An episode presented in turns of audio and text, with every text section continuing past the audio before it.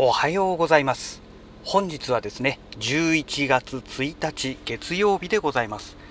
車の中の気温はね15.3度ということでね、えー、ここ1日2日、えー、安定した気温になっているかなというそんな状態ですね、え天気はですね晴れですね、えー、まあ、快晴と言っていいんでしょうかね。あの昨日おとといまでの雲一つない青空とはちょっと違ってねえー、うっすらとした雲がねあのもうこれ秋の雲ですね、えー、これがね、えー、全体的に広がってるような感じなんですけどもまあ青空もねちゃんと普通に見えてるという、まあ、そういう天気でございます。ね、昨日まではね雨が降ってましてまだね路面が一部あの濡れている状態でしてん？なんだ？あ道路工事かな？電気電気工事でしょうかね片側車線、えー、規制が。ありますけども。ねあそうだ。今日ねうちの方がねあのー、午前10時半から11時半まであの停電になることになってるんですよね。ねできれば明日やってもらいたかったんですけどね。そうすれば明日はほらあのお仕事お休みなのでねアクアリウム関係のねあの方がねいろいろとね手を加えられたんですよ。まあ、一応ねあのソーラーパネルで発電しているバッテリーの方からも電源を取るようにしておきましたのででしかも1時間程度ですからね、まあ、それほど影響はないと思っているんですけども、えー、メインの方の水槽のね、えーと、エアーポンプはね止まってしまいますので、まあ、1時間ぐらいならなんとかなんだろうなと思ってるんですよね。さすがにあの浄化槽用の巨大なねエアーポンプをね、えー、まあ、12時間ぐらいですかねえー、要は今自宅を出てきたわけですけども自宅を出る前にセットして家に帰ってくるまでの間多分12時間はかかるでしょうから、えー、その間ねいくらなんでもバッテリーで動かし続けるのはちょっと無理があるかなと思ったのでまあ1時間だから大丈夫だろうということでね、えー、来てしまいました、うん、まあ大丈夫でしょうきっと、えー、で90センチ水槽の方はねあのソーラーパネルからの方のバッテリー充電してあるバッテリーからね、え、来てますのででこちらはねあのなかなか面白いシステムがあってね、えーと、バッテリーの電源が切れると、え、市販用のね、えー、市販用って言ったらいいんですけどあの要は東電のね、え電気の方に自動的に切り替えてくれる装置があるんですよ。でその装置を導入してるのであの万が一ね、え切れてしまっても大丈夫っていうねあの、まあ、担保がされてあるわけですね、えー、なんですがその装置は1台しかないので、えー、もう一つのねメインの方のシステムにはちょっとつけられないんですよね、うん、まあなんとかなるというふうに考えるしかないですね。まあ1時間だけですからね、うん、あの水槽のねあのメンテナンスのとかやってると1時間ぐらい止まってたりとか、まあ、あとは当然ねあのアクアリウムショップで買ってえー、ビニールに入れてもらってね自宅まで来るまでにやっぱり1時間はねエアレーションない状態が続くわけで、えー、だからまあ問題ないと思うんですよね。うん、でまあ水槽もね水槽の水も多いわけですし、えー、60センチ水槽の水ですからね、えー、ビニール袋に入れてる水じゃありませんから、まあ、もちろんその分ね生態も多いんですけどもまあなんとかなると思いますね。はいえー、まあそんなわけでですね、えー、ちょっと体がボロボロの状態になっているんですが、えー、昨日のね収録したラジログ公開はしてませんけどもあのアニメのね「オーバーロード」というねちょっと中二病的なねアニメがあるんですけどこれをね見終えはしたというお話をしたんですがどうもねオーバーロードの第4期というのがね、えー、制作がねえー、発表されたらしいんですよね。ただそれもちょっと前の話で今年の5月だかの頃にどうもそういうニュースが出ていたらしくてですね。ですからまあ今そのアニメをね、えー、制作してる最中だと思うんですよ。もうね今日11月1日ですからね、まあ、約半年が経過しつつある状態ですので。うーんなのでまあ1年もあればね、えー、できるんじゃないのかなと思っておりますけども、ね、テレビアニメですからね。あの映画じゃないですから。ただねそれと同時にねあの映画もねえー、どうもね、えー、作るということがね発表されてたらしいんですよ。その5月の時点でね。だから同時進行で進んでるとなるとちょっとどうなのかなというテレビの方のね、えー、放映の方がどういう感じになるのかなというところもあるんですけども、うん、非常にねちょっと楽しみだなというところですね。であのオーバーロードはね第2期がねやっぱりねえーと、リザードマンの話になってて、うん、なんかね微妙だったんですよ。第1期はねあのアインズ様がね、えー、主人公でちゃんと出てくるんですけども第2期になると主人公のアインズ様があんまり出てこないっていうね、えー、そんな話になってましたので、まあ、正直個人的には中だるみ的なね、えー、イメージがあったんですけどで第3期はねうんまあまあぼちぼちにぼちぼちかなと。第2期でちょっとたるんでしまった緩んでしまったね、えー、退屈な部分が少し回復したかなという感じだったんですよね。だから第4期でね、えー、またその第1期のような感じのね面白さが戻ってきてくれたらいいななんて思っております、え、それからねえっ、と昨日あのゲットしたんですけどもまあ一昨日ねあのアマゾンのそのセールをやってましたのでポチったんですけどもえー、となんだなんだ何やってんだこの人たちは。ここがね話途中で申し訳ないんですけどずっとねこのトンネルのところがねまあもともと2車線の道路なんですけども片側1車線に、ね、なっちゃっててねずっとそのまんまなんですよ。いつまでこれ工事やってんだろうな。やたらと長いですよね。なんかね道路下の電線のなんか工事をしてるらしいんですけどもやたらと時間かかってますね、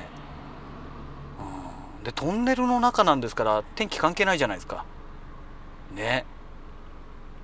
もうこういうとこういうねいわゆる幹線道路でねこれだけ長期間でね片側車線するのは本当やめてほしいですよね。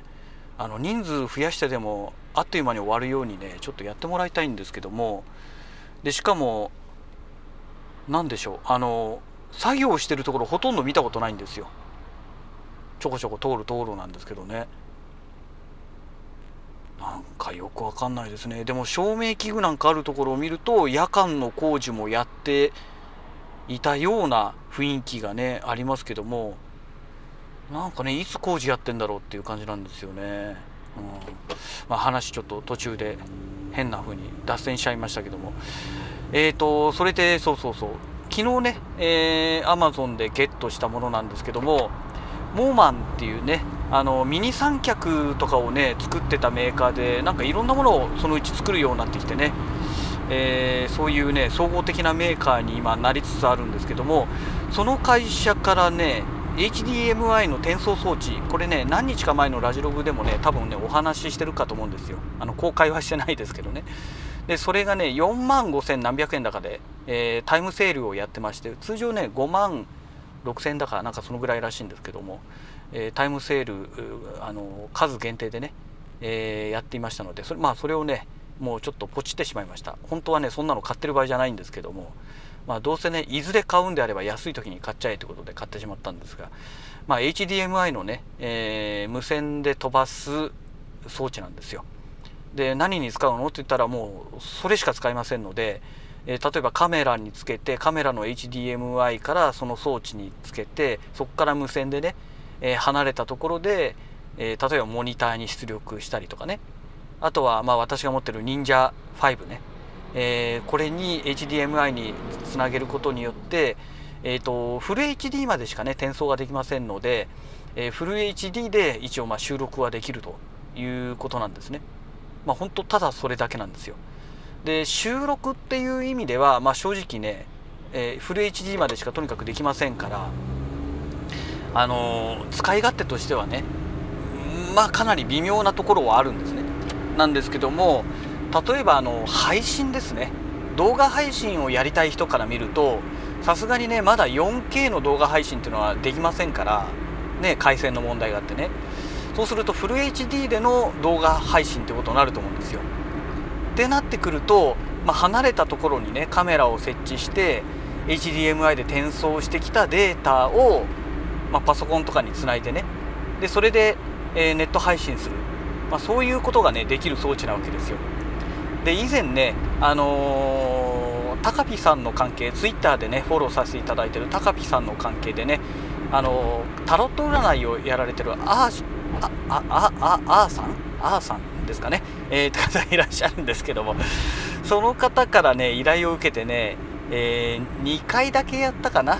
あの、星空をね、え、ひたすらアルファソニーの α7S3 でね、え、動画配信するっていうね、まあ、そういうものをやったことがあるんですけどもその時のためにねあの HDMI ケーブルを10メートルだったっけな20メートルだったっけなを買って、えそれでねあの